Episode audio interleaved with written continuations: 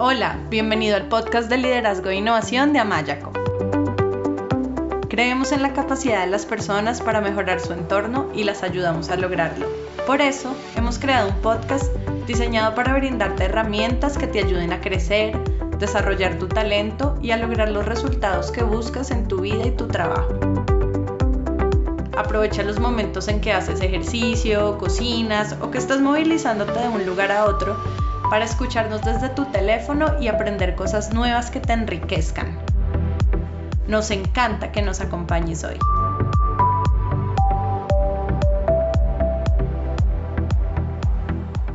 Hola, bienvenido a este nuevo episodio de nuestro podcast de liderazgo e innovación. Yo soy Melania Amaya, CEO y cofundadora de Amayaco, y en el episodio de hoy vamos a hablar sobre responsabilidad social corporativa y sobre marketing de influencers. Y para esto tenemos un invitado muy especial, su nombre es Pablo Herreros, él es licenciado en periodismo por la Universidad Complutense de Madrid y Pablo ha diseñado y puesto en marcha estrategias de comunicación completas por 24 años.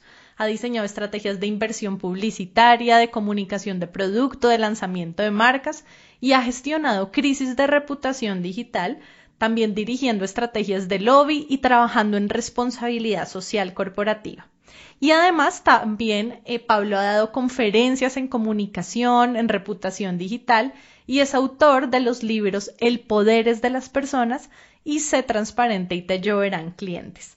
Pablo, bienvenido a nuestro episodio. Es un gusto tenerte hoy con nosotros. Hola Melanie, el gusto es mío, qué gozada estar con vosotros. Pablo, bueno, ¿qué tal si comienzas presentándote, contándonos un poco sobre ti y también contándonos un poco cómo llegaste a interesarte por estos dos temas de responsabilidad social corporativa y de marketing de influencers. Muy bien, mira, yo soy periodista, como bien decías al presentarme, y mm, hace 25 años empecé mi carrera como comunicador. Es decir, tengo una agencia, Goodwill Comunicación, de la que soy socio y durante 25 años me he dedicado asesorar a nuestros clientes en estrategias de comunicación. Básicamente, gabinete de prensa, lo que llamamos aquí en, acá en España, gabinete de prensa, que es asesorarles en sus relaciones con los medios, y luego, cuando llegó Internet, empezamos a expandirnos a ese tipo de comunicación.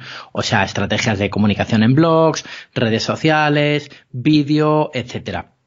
Bien, pues pasados 25 años, lo que, bueno, dentro de eso también está el marketing de influencers. O sea, hace 10 años casi que vengo haciendo acciones con influencers, lo que antes solo se llamaba blogueros o bloggers, y ahora se viene llamando más influencers que están en redes sociales y están en, en, los, en los blogs también, y en, y en otro tipo de medios como YouTube y tal. Eh, bueno, y en definitiva, lo que os contaba es que me he dedicado a la comunicación 25 años y desde hace unos meses eh, he dado un salto, he dejado mi agencia como, eh, bueno, sigo siendo socio, pero ya no voy a trabajar en mi agencia y lo que hago es bueno, pues una cosa un poco rara. Me quiero convertir y, bueno, estoy, estoy en ello, aprendiendo. Decía, decía mm, un poema muy bonito de León, de este, de León Felipe, que para mm, enterrar a los muertos cualquiera vale, cualquiera menos un sepulturero. Eh, y decía que no sabiendo los oficios los haremos con respeto. Pues esa es un poco mi, mi sensación, ¿no? Yo creo que llevo muchos años ligado a la ética, ahora os cuento por qué, y creo que es el momento de cambiar de vida. No voy a ser ingeniero de caminos, porque no tengo esa formación, pero y sigo siendo un comunicador. Lo que pasa es que estoy tratando de ayudar a las empresas a, dar un salto hacia los principios. O sea, en vez de hacer eh, lo que he hecho hasta ahora, que es ayudar a las empresas a comunicar mejor, lo que hago ahora es ayudar a las empresas a ser mejores. ¿Por qué? Porque hay una oportunidad gigante. En la era digital eh, la, la, oportunidad está en que si actúas con principios puedes enamorar a tus clientes y convertir a más clientes en fans. Y eso no tiene precio porque el mejor embajador, el mejor comercial de una compañía es el cliente enamorado. Y cuando un cliente está enamorado es el que vende tu producto o tu servicio con pasión y sobre todo sin ganar un euro, lo hace por puro placer y eso tiene más poder eh, de convicción que nada, que nada que puedas hacer. Así que ese es un poco el resumen de mi trayectoria. Sí, doy conferencias, doy formación y tal, y acabo de lanzar hace unos meses, que está teniendo mucho éxito, un, bueno, hace unos meses, hace muy poquito, lo he lanzado en mayo, un curso que se llama Ad Marketing de Influencers con éxito. Y quien quiera curiosear, el curso es un curso digital que es el curso más completo que hay de cómo hacer marketing de influencers y son 12 horas de lecciones en vídeo, un montón de bonus, entrevistas con influencers, descuentos para utilizar herramientas que recomiendo en el curso. Bueno, está, está genial, está, está genial que voy a decir yo que soy el autor, pero sobre todo animo a la gente a, a cotillear y lo pueden, lo pueden hacer en la web eh, admarketingdeinfluencers.com. Genial. Y bueno, me encantan muchas de las cosas que nos has contado y voy a hacerte preguntas de todo. Eh, y voy a comenzar por, hablaste, me, me gustó mucho eso que dijiste de cómo hacer que tus clientes se vuelvan tus fans desde actuar con ética. Y sé que pues la responsabilidad social es una de tus áreas de, de experiencia. Entonces me gustaría que nos cuentes un poco desde tu perspectiva cuál es el rol ético que tienen los líderes de empresas y cómo los líderes pueden impulsar la construcción de un mundo mejor. Y obviamente estos líderes son tanto los líderes que trabajan para como empleados de empresas, como directivos de empresas, pero también estos líderes que son empresarios y dueños de, sus empresas. Mira, a mí me, a mí me gusta mucho este campo eh, y me gusta huir de la parte eh, esta de los palabrejos, ¿no? Lo de la responsabilidad social corporativa, responsabilidad social empresarial, eh, compliance. O sea, todo esto de los líos de las palabras al final suele ir acompañado, no digo que siempre, pero suele ir un poco enfocado a esto de, bueno, vamos a cumplir con la sociedad, vamos a decir que estamos haciendo cosas y lo ponemos muy bonito en la memoria corporativa, en el informe anual de la empresa y tal. A mí, mm, en lo que me gusta ayudar a mis clientes es en resultados tangibles, en cosas tan, tan, tan claras que, que, no tengan que ir en una memoria anual porque se vean en la cifra de resultados o se vean eh, de la manera que sea, ¿no? Pero eh, sin despreciar la responsabilidad social corporativa, porque creo que es parte de eso, yo lo que creo es que las empresas tienen que actuar así en todos los ámbitos, o sea, tiene que ser transversal a una compañía. No vale que haya un departamento de responsabilidad social corporativa y que luego tengas un teléfono eh, para que cuando te llaman tus clientes paguen por esa llamada, ¿no? Un teléfono de estos de pago. Pues no, eso, eso es un, un insulto a un cliente en determinados sectores, pues una empresa de alarmas que le pagas 40 o 50 dólares al, al mes por porque te miren eh, si alguna vez te roban en casa o una empresa de seguros de coche que de repente mm, gastas 500 o 1000 dólares al año en un seguro y, de pronto un día te quedas tirado en, la carretera y justo cuando tienes que llamar a la grúa, la empresa de seguros, te obligan a hacer una llamada de pago. Dices, pero bueno, ¿cómo me vas a, a sacar dinero en el único momento en el que yo puedo comprobar cómo de bueno es tu seguro, por el que he pagado sin utilizarlo durante años? ¿no? O sea, ese tipo de cosas son las que muchas veces las empresas desprecian, no se dan cuenta y más, y más grave todavía, se lo dices al de marketing, por ejemplo, y te dice, va, es que esto depende de comercial o esto depende de no sé quién y no es mi área de trabajo. Y dice, pero bueno, se te va la reputación de tu empresa a chorros por ahí y tienes el morro la cara dura de decir que esto no es ámbito de tu trabajo. Es, esto es una, esto es un poco la locura que hay en las grandes empresas en general, ¿no? Y luego las pequeñitas tenemos la vocación de hacerlo mejor, pero muchas veces a las empresas pequeñas se les escapan detalles que dices, pero bueno, qué cosa más, más tonta, ¿no? Imagínate un ejemplo muy, muy tangible también. Un señor monta una web para ayudarte a reclamar gastos indebidos que te hayan cobrado. Bueno, pues esa web el primer eh, paso que tiene que dar es no cobrar al cliente hasta que no haya resuelto su problema porque parece un poco lógico, pero muchas veces te encuentras con que de pronto un emprendedor con toda su buenísima voluntad dice, no, no, es que tengo que cobrar al cliente desde que empiezo a trabajar para él. Dices, vale, ok, si, tiene, si te lo mereces, pero si lo haces, vas a perder la confianza del cliente, porque ten en cuenta que el cliente que llega a tu web viene ya apaleado, viene harto de que le hayan engañado. Entonces, justo lo que tienes que hacer es demostrarle que tú estás en el otro lado, que estás de su lado y que no, si, si vas a ayudarle a cancelar pagos indebidos que le han hecho, pues tienes que demostrarle primero que le, que le vas a ayudar de verdad. Y una vez que le has ayudado, ya sí le puedes cobrar, aunque pierdas dinero o pierdas algún cliente por el camino. Pero es que si no, estás haciendo un orden ilógico, ¿no? Sí, me fui al producto, pero hablabas tú en tu pregunta anterior de la conducta de las personas. la persona es ejemplar. O sea, si el directivo come en el comedor con los empleados y promociona a los empleados que tienen más mérito, que trabajan mejor, ese directivo va a encontrar con que la cultura que crea hacia abajo es una cultura de mérito y esa empresa va a ser mucho más potente, va a ganar a la empresa de al lado que tenga el mismo número de trabajadores y un producto similar solo por la motivación, porque van a estar mil veces más motivados. Si el directivo es un señor que se dedica a dar mordidas a la administración para ganar contratos, eso no solo va a afectar a, a su negocio, es decir, no va, no va, o sea, no solo va a hacer que su negocio dependa de cuándo da una mordida y de cuándo no, sino que va a conseguir que esa cultura cale hacia abajo y que un empleado que es un director de compras, por decir un puesto en el que es más fácil eh, tener acceso al dinero,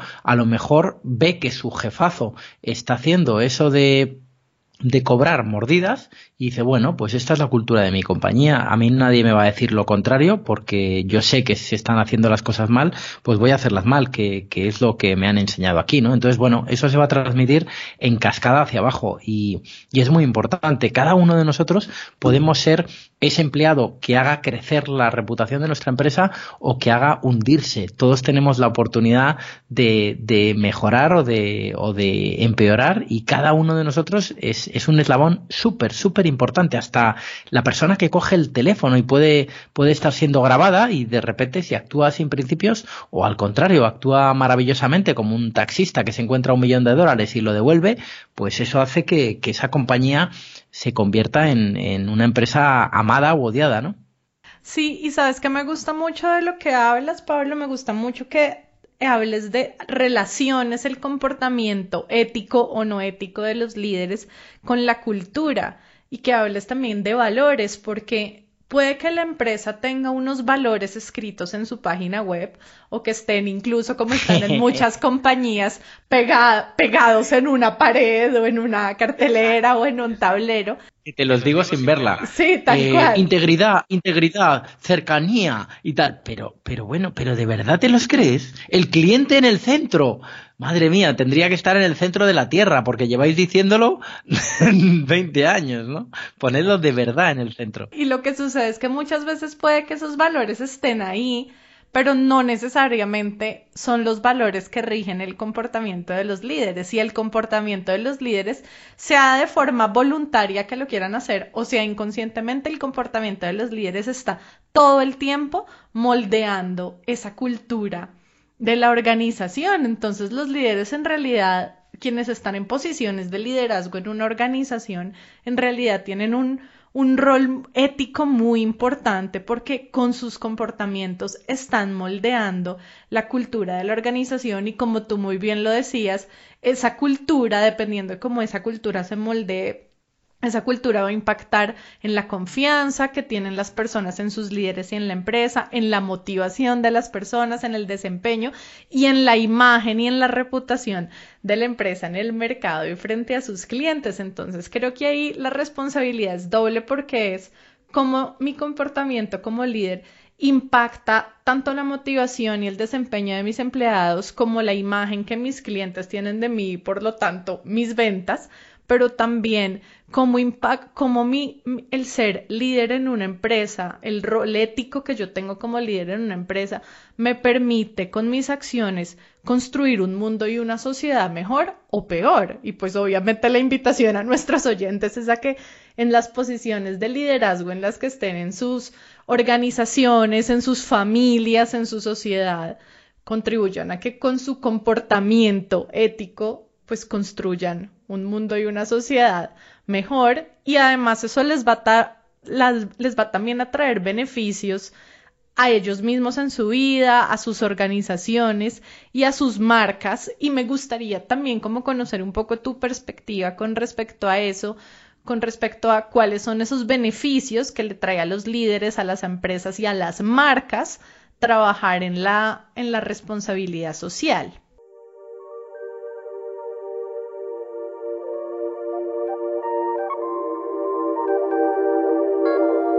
Si quieres escuchar más episodios y descargar de manera gratuita libros y material electrónico sobre liderazgo, inteligencia emocional, coaching, equipos de alto desempeño y otros, te invitamos a visitar nuestra página web amayaco.com. Amayaco es con Y.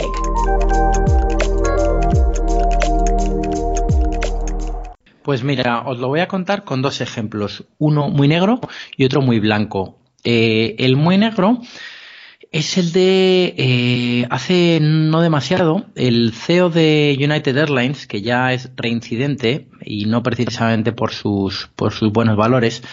Oscar Muñoz mm, bueno cometió un error. Primero su compañía lo que hizo fue mm, bueno ante una situación de overbooking echó a un pasajero al azar. Era un señor al que obligaron a irse del avión y lo que hicieron fue mandar a la policía entrar al avión y lo sacaron a rastras, a rastras literalmente. Estamos hablando de este video que se volvió, creo que fue el año pasado o antepasado, viral, que era creo que un médico, no me acuerdo si era de Taiwán. Sí, exacto. Exacto, era, era un tipo asiático al que echan del avión y claro, en una era digital eh, el vídeo lo habían grabado desde 8 o 10 perspectivas distintas cada uno de los pasajeros. Y al, sacar a este pobre señor del avión, le parten la nariz del golpe que le dan, porque él se resiste, obviamente, porque es que es tan absurdo como que le obligan a salir de un avión eh, sin venir a cuento, ¿no? Y mm, le parten la nariz. Mm, a continuación, la empresa eh, obviamente tiene una crisis gigante porque el vídeo se sube a internet, se viraliza, empieza en medios de comunicación. Entonces, hasta ahí cualquiera puede haber tenido ese problema, un mal protocolo diseñado erróneamente, una mala suerte, una persona que comete un error humano, lo que sea. Pero una vez que llega la pelota para que la juegue el máximo responsable, en este caso el CEO Oscar Muñoz, emite un comunicado diciendo que eh, sentimos profundamente lo que ha ocurrido y nos disculpamos por haber tenido que reacomodar a este pasajero, reacomodar a un señor al que han echado a patadas del avión, le llaman reacomodar. Bueno, pues afortunadamente, porque eh, este mundo digital es cada vez más transparente, cuando sucede esto, lo que pasa es que la compañía cae 10.000 millones de dólares en bolsa. Es decir, a este señor su falta absoluta de escrúpulos le cuesta carísimo. Ese es un caso negro negro. Y un caso blanco, aunque paradójicamente mm, sucede con hombres negros, es el que le pasó a Starbucks también hace unos meses en Filadelfia cuando dos hombres de color negro entran a un Starbucks y dicen, hola, ¿podemos usar el baño en Filadelfia? Y la, la, persona que estaba en ese Starbucks, la encargada, le dice, no, lo siento, el baño solo es para clientes. Dice, sí, sí, somos clientes, pero vamos a usar el baño primero. Dice, no, no, lo siento y tal. Y entonces la tipa llama, dice, consumen algo o no pueden usar el baño. Dice, bueno, es que estamos esperando a otro amigo y tal. Y, y, la tipa llama a la policía y mal ella, pero mal la policía, porque viene y lo mismo, los detiene. A esos dos señores de color negro los, los detiene por su raza, simplemente. Ay, no, me da, me da, en serio me da tanta tristeza. horrible, horrible. Ese hoy en día, en el siglo en el que estamos, y todavía existen estos niveles de, de discriminación, eh, eso la verdad me da mucha horrible, tristeza. Horrible. Perdón, continúa Horrible, pero mira, no, al contrario, gracias por interrumpir.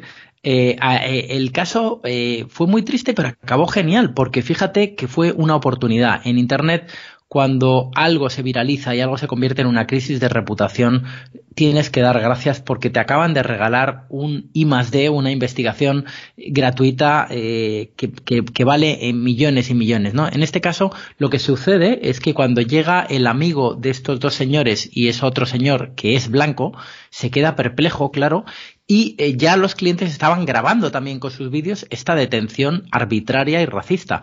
Bueno, pues eh, esto desemboca en que hay manifestaciones en las calles de Filadelfia y eh, rápidamente la compañía reacciona, pero la reacción es opuesta. Por eso os decía que este caso, el otro era negro y este caso es blanco. porque Kevin Johnson, que es el presidente de Starbucks, o el mejor dicho, el, sí, el director ejecutivo creo que es, el CEO y tal, bueno, pues este tipo lo primero que hace es perder la cabeza para volar a Filadelfia. No tarda ni unas horas en plantarse corriendo en el lugar donde ha sucedido la crisis. Desde allí atiende en directo a todos los medios de comunicación, dice que está abochornado, que es vergonzoso lo que ha pasado en su compañía y que esto no puede volver a suceder jamás.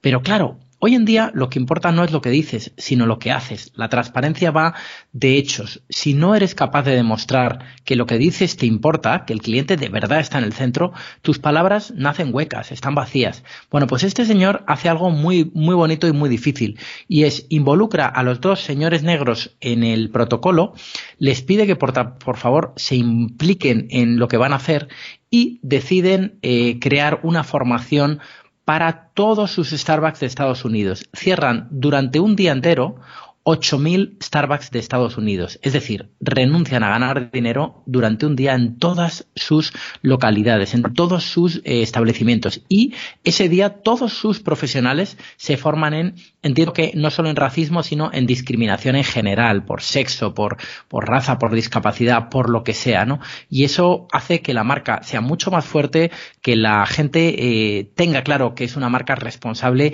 y que lo que te decía al principio, ¿no? Lo que os decía, es esto no va de poner una cosa bonita en el manual corporativo o en el informe anual. Esto va de hacer cosas reales que signifiquen que vas a mejorar un trocito del mundo y algo que te, que te afecte o que tú puedas mejorar por la posición que tienes. Me encantan los dos ejemplos que, trajiste, están súper súper como cargados de un montón de, de simbolismos y de aprendizajes, me, me, encantan y me hacen pensar en muchas cosas. De hecho, pensé en un ejemplo más, es un ejemplo personal, no es, no, es así grande y conocido y viral, es personal. Bueno, pero, pero, es, bonito, ¿lo quieres compartir?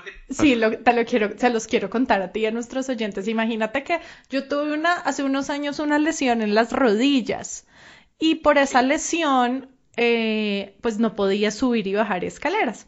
Y estaba en un restaurante mm, en Colombia, en Bogotá, un restaurante que queda en una zona donde están los mejores restaurantes, como los restaurantes con mayor estatus y demás, que uno pensaría que, que, bueno, que tienen un poco de idea de estas cosas.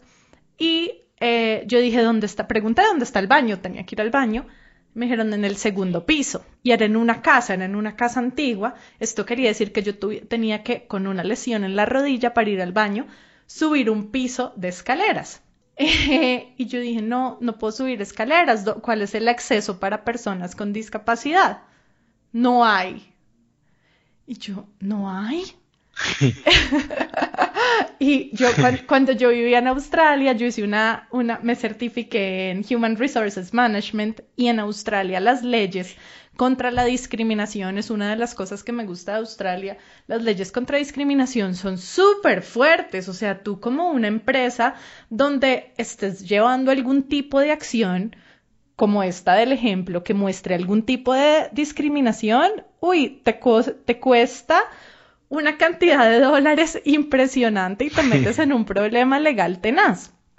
Y yo pensaba, Dios, ¿cómo nos falta todavía en Latinoamérica esa conciencia de esa conciencia de la de la no discriminación? Y yo personalmente estoy en contra de cualquier tipo de discriminación eh, por raza, por eh, orientación sexual, por estrato socioeconómico, o sea, y, y con tus ejemplos pensaba en, en qué, qué bonito, como, porque errores los cometemos todos. Y la verdad es que pues uno no sabe en qué momento puede cometer un error y porque un empleado de una organización maneje mal una situación y cometa mal un error, cometa, sí, y cometa un error, no quiere decir necesariamente, no podemos generalizar y decir que entonces toda la organización está mal y toda la organización no es, no es responsable socialmente, pero entonces ahí, como tú nos muestras en tus ejemplos, cómo el líder actúa y utiliza esa situación es lo que termina como también demostrando qué tan responsable socialmente es la empresa, como lo que hicieron en Starbucks me parece genial. Entonces usemos este error que cometió un ser humano, que todos los seres humanos cometemos errores y la podemos, eh, pues podemos cometer un error un día, pero entonces cómo utilizamos ese error como una oportunidad de aprendizaje también para generar algo bonito, para, para ayudar a construir un mundo mejor, un mundo donde hay menos discriminación, como este ejemplo. Entonces, me encantó, me encantó tu ejemplo. Qué bien. Ejemplos. y bueno, ya que, ya que hablamos de marcas y hablamos de marketing, eh, tú tienes, nos contabas al comienzo sobre tu curso digital sobre cómo hacer marketing de influencers con éxito. Me gustaría que nos cuentes ¿Qué es el marketing de influencers y qué relación existe entre el marketing de influencers y la responsabilidad social empresarial? Bueno, pues mira, el marketing de influencers, como seguro que saben muchos de nuestros oyentes en este momento, al final es, es algo tan viejo como, como las recomendaciones de toda la vida. O sea, el mayor influencer se llamaba Jesús y tenía millones de seguidores cuando no había Twitter, ¿no? Era hijo de San José y la Virgen María, creo, no sé si os suena. bueno, quiero decir que, que, influencers ha habido siempre, ¿no? Desde, desde la antigüedad. Lo que pasa es que ahora con Internet se abre el camino a que seamos influencers, personas que no somos conocidas, eh, todos lo somos, todos somos influencers, todos lo somos en algo. Yo he bailado 13 años flamenco y cuando alguien viene a Madrid y, y, va a llevar a amigos a ver flamenco, pues me preguntan como si yo fuera Dios. Me dicen, oye, y, la verdad es que, bueno, pues claro, sé bastante de flamenco, entonces, y sé bastante del flamenco en Madrid, entonces puedo recomendar muchísimo eh, en función de los gustos, del dinero que te quieras gastar, de cuál sea el tipo de, si vas a traer a alguien por trabajo, te digo, llévalo a tal sitio para impresionarlo porque tiene un restaurante que, que es espectacular, o llévalo a tal otro porque es más barato, pero el espectáculo es muy bueno. O sea, todos somos influencers en algo. En este caso estoy diciendo que yo puedo ser influencer en flamenco. Entonces todos lo somos en algo y sobre alguien. Y luego con Internet lo que ha pasado es que, mm, bueno, cada vez creemos menos en las marcas y cada vez creemos más en nuestros iguales. Y esos iguales a veces son los influencers, sobre todo los microinfluencers, ¿no? Esas personas de 10, 20 mil, 50 mil seguidores a los que percibimos como muy cercanos. Y, mm, y bueno, y entonces es una manera que tienen las marcas ahora de llegar a la gente ahora que nadie quiere publicidad, porque todos somos tan rápidos eh, cerrando un banner en la web como lo era Clint Eastwood con el revólver. Así que la, la publicidad online, sí, sí, ahora Clint Eastwood moriría. Si fuera una pelea con, con ratón, Clint Eastwood estaba muerto hace años ya. y, entonces, bueno, somos, somos muy buenos apagando la publi porque no la queremos ver, ¿no? Nos suscribimos a servicios como Netflix o Spotify solo porque queremos pagar por no ver ni escuchar anuncios. O sea, esto es un drama inmenso para las marcas, que tiene muchas causas, algunas son que abusaron de nosotros, abusaron de meternos publicidad hasta por debajo de la puerta y, entonces ya acabamos hartos y acabamos hartos y ya no nos creemos los anuncios. O sea, hemos pasado una era en la que no, no nos creemos tanto a las marcas. Entonces, el gran reto ahora es que las marcas encuentren embajadores adecuados. Y esto tiene mucha potencia, tiene mucho poder y, lo que explico en este curso de Ad Marketing de Influencers con éxito es cómo puedes hacerlo para, para, triunfar. Y triunfar significa no caer en los mismos errores. O sea, seleccionar influencers que sean adecuados para tu marca. No puedes coger a, a un deportista que le han cogido, le han, le han, perdón por cogido, que estamos hablando para mucho, mucho Sudamérica y en España esa palabra no tiene la connotación que tiene ahí. Le han pillado. en Colombia tampoco, pero por ejemplo en ah, Argentina sí tiene otra connotación. Claro. Claro, en Argentina, por ejemplo. Bueno, pues le han pillado a un deportista drogándose, ¿no? Bueno, pues no puedes hacer una campaña eh, para tráfico eh, hablando de la seguridad en carretera con un deportista al que le han pillado drogándose porque es el peor ejemplo del mundo, ¿no? O sea, hay que buscar el influencer adecuado o no puedes hacer una campaña con un deportista que no es un fan de tu producto. Esto es ridículo y en esto caen todas las marcas. Pero bueno, ¿cómo puedes hacer una campaña con alguien y que luego se le vea en televisión utilizando utilizando el producto de la competencia. Dices, pero bueno, hay peor embajador. Se puede meter más la pata que pagando a alguien que luego encima está subrayando que utiliza el producto de la competencia. O sea, es tan malo tu producto que ni pagándole lo va a utilizar. Bueno, pues estos son dos ejemplos. Otro ejemplo muy interesante y que se está dando cada vez más es lo mismo que pasó en la publicidad. En la publicidad ha habido mucho fraude, mucha compra de visualizaciones, mucha compra de, anuncios que luego en realidad no, no han tenido el impacto que dicen los medios que han tenido.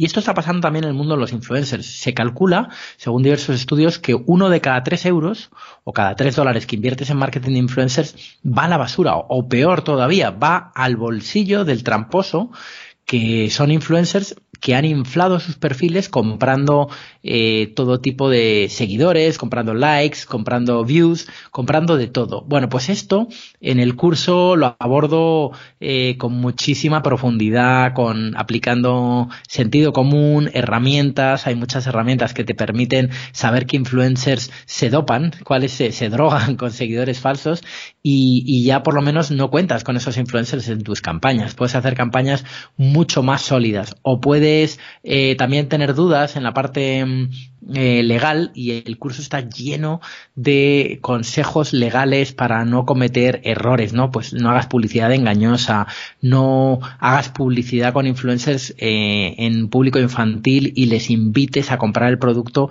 si, si eres un kid influencer, ¿no? Si tu influencer es un niño que hace vídeos en YouTube para otros niños, no puede invitar a los niños a comprar el producto porque esto en España y en muchos países, o por no decir en casi todos, transgrede las normas y a veces es mucho más importante todavía que la norma la, reputación, porque aunque algo no esté prohibido, está mal, y cuando está mal, está mal universalmente. Si tú intentas eh, agredir sexualmente a alguien, esto no, hay, no importa cómo sean las leyes de cada país. En todos los países eh, esto lo damos por, por malo y por, por eh, conducta imposible de tolerar. Entonces, bueno, todo esto lo explico súper detalladamente en el curso, con incluso doy modelos de contrato hechos por un despacho de abogados especializado muy bueno sea, el curso es súper, súper completo. ¿Y cómo se relaciona esto con, con la parte de, de, ser responsables, como decías? Bueno, pues es que, como te digo, yo lo tengo muy interiorizado, lo llevo de manera transversal. Entonces, durante todo el curso incido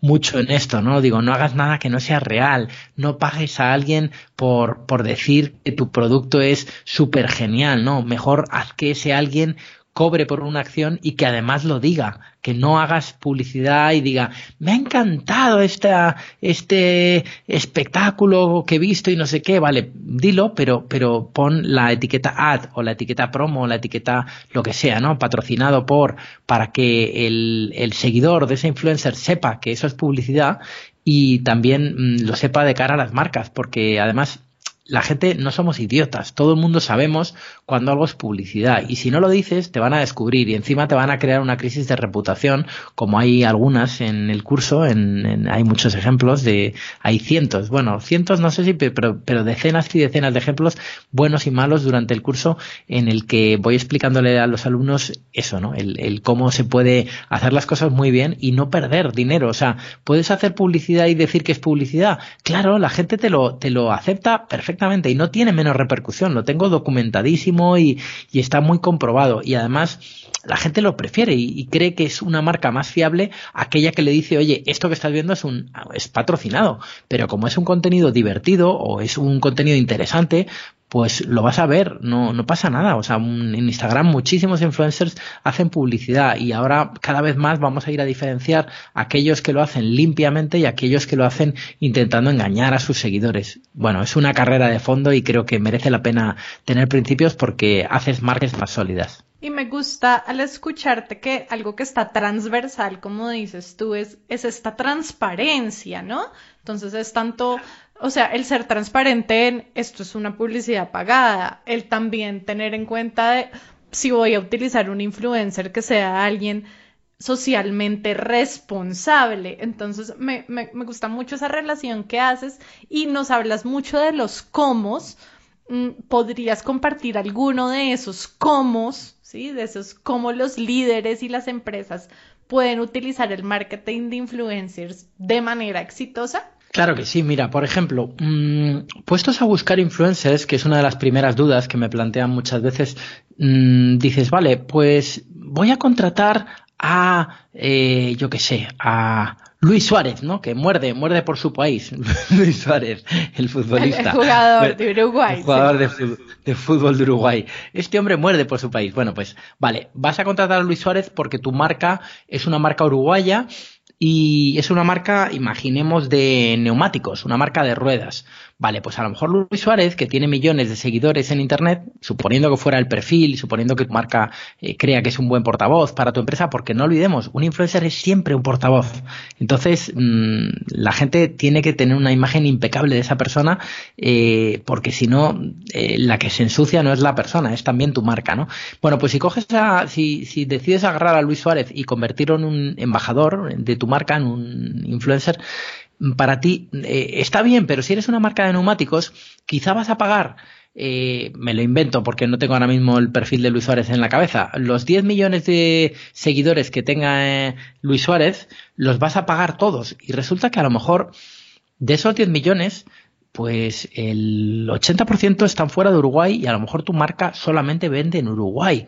O incluso te diría, si es, tu marca es de neumáticos, dice, bueno, sí, casi todos los que ve, vean eh, las publicaciones de Luis Suárez tienen un coche a lo mejor, o casi todos no, pero el 60% tendrán un coche. Vale, ¿pueden ser clientes de neumáticos? Bueno, pues sí, pueden ser, pero ¿creemos en Luis Suárez a la hora de recomendar un neumático? Quizá te puedes gastar el 20% en vez de contratar a Luis Suárez, que te va a cobrar muchísimo más porque tiene no sé cuántos millones de seguidores, a lo mejor puedes contratar a 40 influencers que sean blogueros o youtubers especializados en temas de coches y, y o, o, a tres, simplemente porque hacen vídeos que son muy eh, vistos en internet vas a conseguir posicionar muy bien en, en, Google y de pronto te encuentras con que haciendo una acción más pequeña con youtubers o con blogueros especializados tienes un impacto mucho mayor porque resulta que el que ve vídeos de un bloguero que, o de un youtuber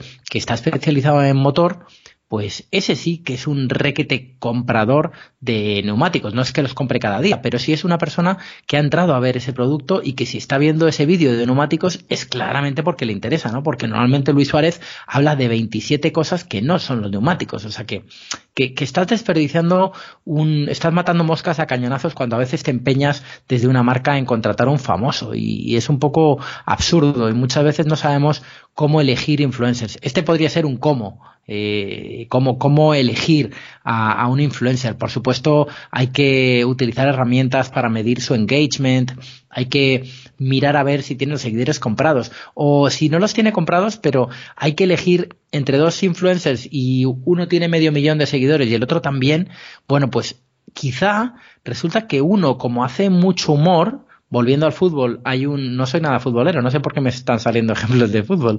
Volviendo al fútbol, hay un jugador en, en España que se llama, ¿cómo se llama este hombre? del, del Betis, que es tan simpático. Es un sevillano, ah, se me ha ido, ¿ves? Por decir que no soy aficionado al fútbol, se me ha ido su nombre.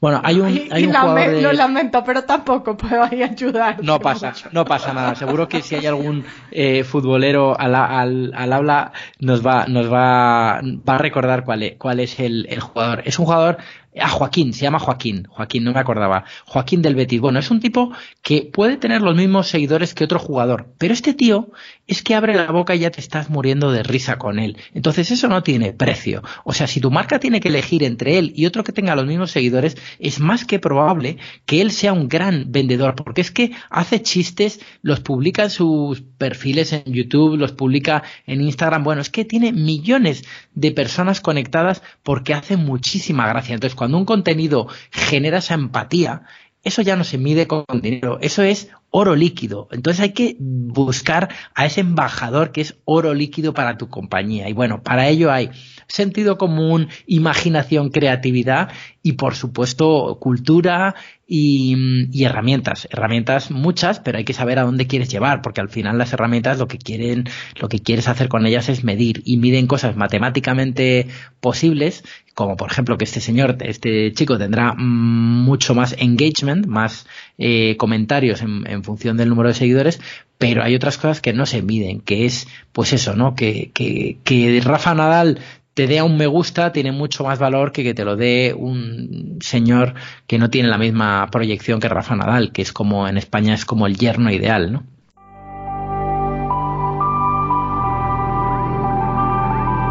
Si deseas mejorar tu liderazgo, te invitamos a que visites a mayaco.com y te unas a nuestro curso gratuito de desarrollo del liderazgo. Ay, genial, está genial ese, ese cómo, cómo elegir a esos influencers. Y bueno, ya se nos está acabando el tiempo y hay algunas cositas que, que te quiero preguntar antes de que terminemos. Mm, la primera es algo que me genera mucha curiosidad. Quiero que hablemos de tu libro, de tu segundo libro que se llama Sé transparente y te, yo, te lloverán clientes. Y me gusta mucho porque yo pienso que un líder para liderar necesita generar confianza y para generar confianza necesita ser transparente. Entonces me gustaría que nos cuentes un poco de cómo es esto, de, de que para, para, para que te llueven clientes tienes que ser transparente. Bueno, viene a ser un poco esto, ¿no? Lo que os he contado desde el principio. Si lo llevamos al plano personal, todos tenemos en la cabeza qué pasa cuando alguien actúa con principios. Esa persona que para nosotros es un referente moral, ¿qué pasa con esa persona? Primero que duerme súper tranquila. O sea, eso de tener principios es un premio gigante en sí mismo porque te permite dormir a pierna suelta y eso no se paga con dinero, no tiene precio, como diría Mastercard, ¿no? Y, mm, pero eso tiene una, una traslación, tiene un, tiene un resultado, un impacto en lo, en, lo económico. Y es que mm, te conviertes en esa, cuando alguien actúa con principios siempre, se convierte en esa persona que desprende un aroma que todos quieren oler, todo el mundo quiere estar cerca de esa persona y todo el mundo quiere hacer negocios con ella porque te da placer. Cuando alguien desprende ese buen rollo, dices, es que quiero, quiero tener a esta persona en, en mi evento, en mi empresa, en mi producto, en lo que sea. O sea, si voy a trabajar con una persona y hay dos iguales, prefiero que sea con esta, ¿no? Y, y, luego, si lo trasladamos al ámbito de la empresa, volvemos un poco al inicio de nuestra conversación. ¿Qué pasa? ¿Para qué nos sirve esto de tener principios si somos una compañía? Que me lo preguntan muchas veces el clásico asistente escéptico en alguna conferencia y un poco como, vale, sí es muy bonito esto que has dicho de ser bueno y está muy bien y vas al cielo y tal. Digo, no, mira, yo es que no lo abordo desde una perspectiva eh, religiosa o atea, ¿no? Lo abordo desde una perspectiva humana que creo que nos, nos afecta a todos, da igual cuáles sean nuestras creencias. Al final, el tener principios hace que tengas un ejército de trabajadores hipermotivados que se convierten en una máquina de generar dinero para tu empresa. Conviertes a más clientes en fans. Y eso hace que tengas un motor impresionante. Yo soy un enamorado de empresas como Tesla porque están haciendo las cosas eh, de una manera extraordinaria o de empresas como Apple que bueno que ya eh, genera un poco más de eh, odio también porque es una empresa más extendida y siempre también tiene los haters y además da clics hablar mal de Apple da clics entonces también hay mucha gente que, que critica pero Apple es uno de esos ejemplos en los que mm, actuar dándole una expectativa al cliente y super eh, es un poco como una premisa de la compañía, que se equivocan también a veces, por supuesto, con el tema de la obsolescencia programada, han hecho cosas muy mal, pero en principio son compañías que tienen eh, clarísimo esto de que el cliente en el centro de verdad y que, y que lo tienen, lo tienen como, como el corazón de su negocio, ¿no? Amazon Amazon es otra empresa igual, lo que pasa es que no sé cómo está en cada país. Desde luego el que yo más conozco, que es España, aunque viajo a dar conferencias y formación a otros países, pero en el que más eh, vivo eh, es España. Y en España Amazon está teniendo un impacto negativo ahora por la parte de la ética, precisamente, porque se van convirtiendo en un operador cada vez más grande y se van convirtiendo en, eh, en un monstruo que empieza a maltratar a empleados, por ejemplo, ¿no? A trabajadores. En España les han hecho alguna huelga en los almacenes y tal. Entonces, Amazon, a medida que crece, eh, tiene que abordar temas éticos muy claros. Los del cliente los tiene muy claros. O sea, al cliente le devuelven el dinero siempre. El cliente es lo primero. Si te quejas, te, te devuelven el dinero. Incluso a veces ni te recogen el producto porque no les compensa por si un producto, si es un producto barato o lo que sea. Pero el cliente lo tienen clarísimo que está en el centro. Entonces Amazon tiene que extender esa ética a todos los ámbitos de su influencia a lo medioambiental, ¿no? Por ejemplo, no van a poder eh, seguir entregando pedido tras pedido solo porque hagas un pedido de un libro. ¿Por qué? Porque destrozas el medio ambiente, porque no puede ser que vaya un señor con una moto o con un coche eh, para entregarte un productito y mañana te venga otra vez otro mensajero y pasado otro, ¿no? Tendrán que, ir adaptándose y preocupándose por hacer envases mejores, un mundo más, eh, más eh, sostenible y esto les afecta a todas las empresas. La sostenibilidad es crucial. También lo toco mucho en el libro y toco, toco bueno, pues esto de, de la corrupción, ¿no? Cómo la corrupción te pudre por dentro. Eh, doy casos de, de, personas corruptas, incluso con testimonios en directo de personas que, han ido a la cárcel y explican cómo se han sentido y cómo no les ha compensado esa conducta. Eh, explico en el libro, eh, bueno, pues un montón de cosas desde, desde distintas ópticas. Me he rodeado de antropólogos, de, personas que estudian el comportamiento humano, psicólogos, gente que, que saben mucho más que nosotros de, qué pasa, ¿no? Cuando al final vas a la cárcel o tal, pues no solo es que has ido a la cárcel, es que tu vida se arruina y tu cuerpo lo paga y enferma y muchos en España ha habido mucha corrupción en los últimos años y en el libro cuento algunos casos de políticos que incluso no han ido a la cárcel y han muerto, han muerto de enfermedad, de un infarto, se han acabado suicidando porque no les compensaba ver que hasta sus antiguos amigos no les cogen ya el teléfono. O sea, eh, el ser humano es un ser social y necesitamos gustar, necesitamos encontrar el, la empatía porque no podemos vivir aislados, ¿no? Y eso lo cuento con un montón de ejemplos. El libro es muy divertido porque hablo de que el cliente digital puede tener 84 años y doy el ejemplo de mi madre que con 85 años eh, es clienta de, de Airbnb, de Cabify, de, de vamos, de el equivalente a Uber, que en España es una marca que se llama Cabify, que es más potente que Uber en España, o de cómo, eh, bueno, pues que al final la cosa no va de, el mundo digital no va de saber el, el ser el que mejor controla los, los gadgets, el que más sabe de Internet, va de entender que la red y la transparencia de, la era digital nos permiten ser de verdad los reyes del sistema. Entonces, bueno, eh, doy muchos ejemplos para que las empresas aprendan y disfruten con hacer las cosas bien. Y creo que es un libro que motiva un montón. Sales del libro lleno de energía y todo el que lo lee, podéis ir a Amazon, que es eh, un sitio donde hay muchas críticas del libro. Todo el que lo lee dice, este libro me ha encantado, me ha llenado de ganas de hacer cosas, de trasladar este concepto y, y, de, y de hacer que en mi organización la gente empiece a actuar por, por ahí, ¿no?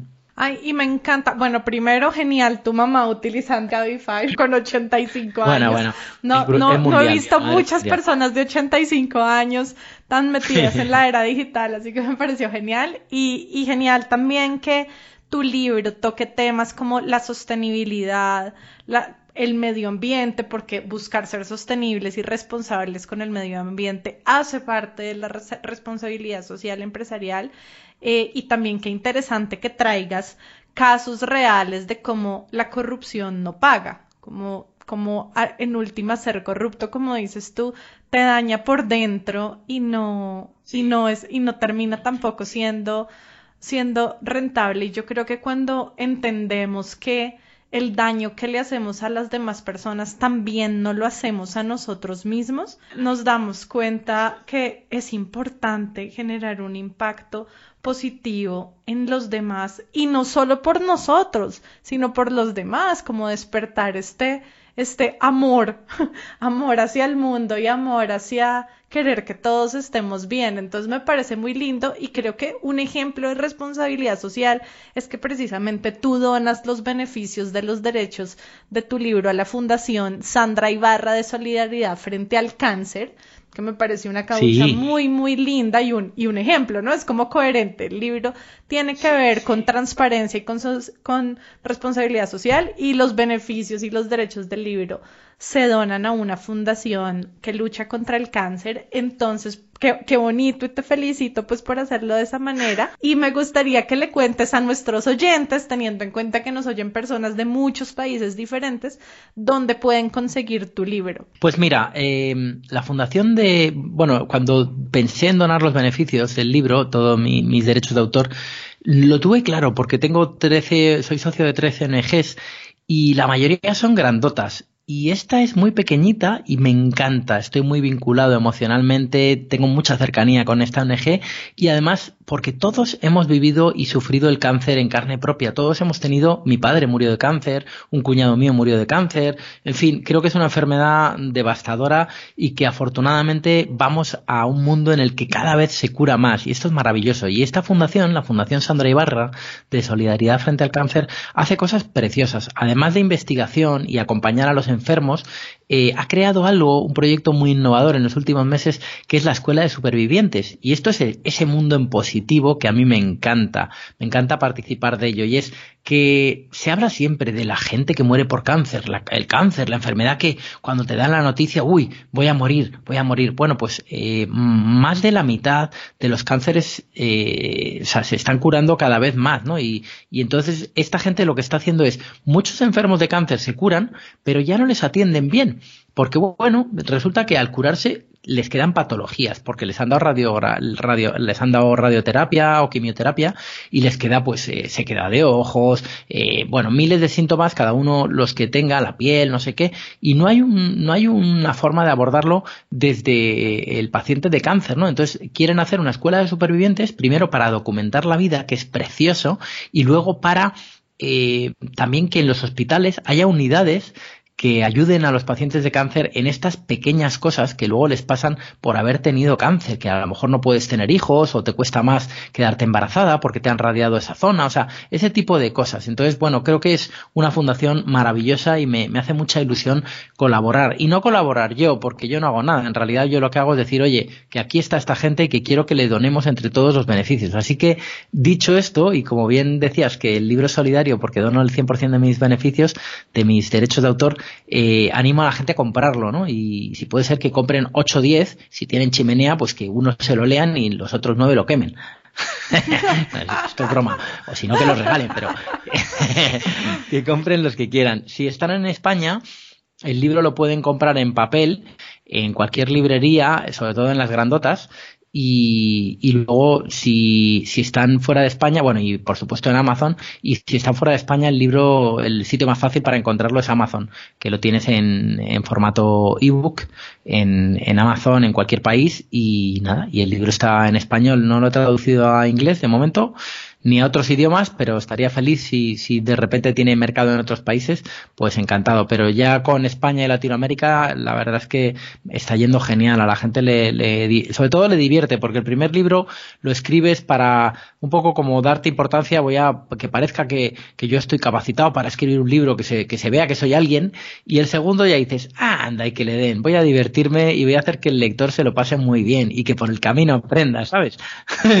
Así que este libro, que es el el, segundo, que se llama Sé transparente y te llevarán clientes, es el que más recomiendo. También está por ahí mi primer libro, El poder es de las personas, pero es del año 2013. Y la verdad, sinceramente a la gente le sigue gustando y si veis las críticas está muy bien, pero bueno, estando el nuevo que, acaba de salir hace unos meses, bueno, pues creo que merece más la pena y, animo a todo el mundo a, a comprarlo. Y sobre todo lo agradezco. Genial, entonces en España, en las librerías, sobre todo en las más grandes y para el resto de países, pues por Amazon. Y, ay, bueno, quiero decirte que siento mucho la, la, muerte de tu papá y de tu cuñado. Y, Nada, no, hace 11 años, ya ves, no, tranquila. Lo estoy superando. Bien, qué bueno. Y, y se me hace muy bonito que, que usar esas experiencias, que pues son experiencias difíciles, para hacer algo bueno. Entonces, qué bonito que el haber tenido familiares con cáncer te haya llevado a apoyar una fundación donde los sobrevivientes del cáncer también dan ese mensaje de esperanza a otros que pueden estar atravesando por esa enfermedad. Entonces, qué bonito que, que, lo hayas como utilizado de esa manera. Y bueno, ya para terminar, me gustaría que le des a nuestros oyentes un consejo para, para, para nuestros oyentes, los que quieran como líderes ser socialmente responsables y generar un impacto positivo en el mundo? Bueno, yo creo que lo has dicho tú, ¿no? Bueno, primero esos, esos referentes, ¿no? Para mí, precisamente estas dos personas que se me fueron, eh, decían broma que ya lo he superado porque por supuesto han pasado muchos, muchos años, ¿no? Pero por supuesto los tengo en lo alto, ¿no? Creo que cada vez que perdemos a alguien se convierte en una estrella que nos ilumina y esas son las, personas que se convierten en los motores de nuestras vidas y, son lo que nos hace crecer, mejorar y querer parecernos a aquellos que recordamos como, como ídolos, como referentes morales. Entonces, bueno, creo que la vida es mucho más feliz cuando actúas con principios, que te va a ir mucho mejor en la empresa, en la vida, en tu negocio, que vas a progresar en tu carrera mucho más.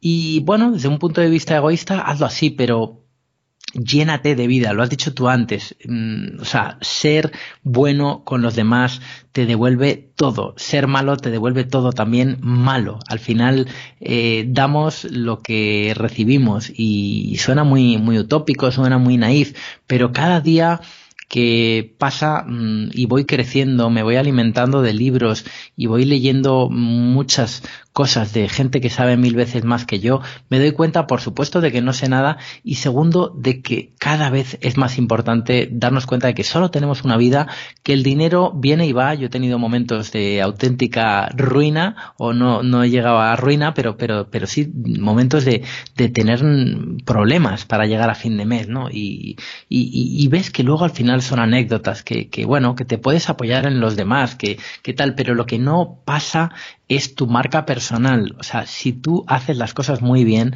al final mm, eso se traslada en que ayudas a otros y cuando alguien le ayudas, te quiere ayudar, te quiere dar negocio, te quiere lo que sea. O sea, que al final mm, ser generoso se convierte en beneficios de todos los tipos. El menos importante es el económico, el más bonito es el que te llenas de abrazos, de aplausos y de, y de gente que te, que te da calor y cariño cuando ya la cosa pasa a una relación personal. O sea que creo que, que dar al final es una manera muy bonita de, de ser más feliz y hacer más felices a los demás y dejar huella en el mundo, que no es poca cosa.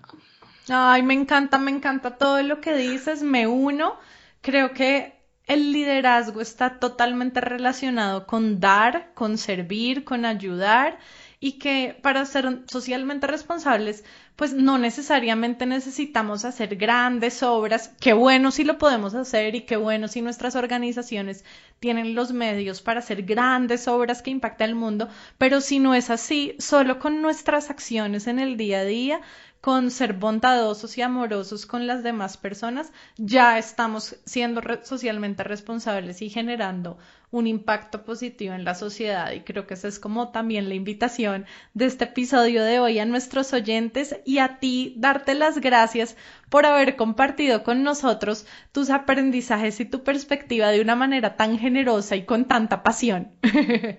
Oye, muchísimas gracias a vosotros. Y por cierto, si alguien me quiere seguir por la calle, no, por favor, porque tengo cosas que hacer, que no me sigan por la calle, pero si me quieren seguir en redes sociales, todos mis perfiles son arroba Pablo Herreros, es decir, tanto en Twitter como en Instagram, en YouTube, en Facebook, en todos sitios, estoy como arroba Pablo Herreros, ¿vale? Ese es mi nombre de usuario. Genial, arroba Pablo Herreros. Muchas gracias, Pablo. Un abrazo. Otro para vosotros. Hasta pronto.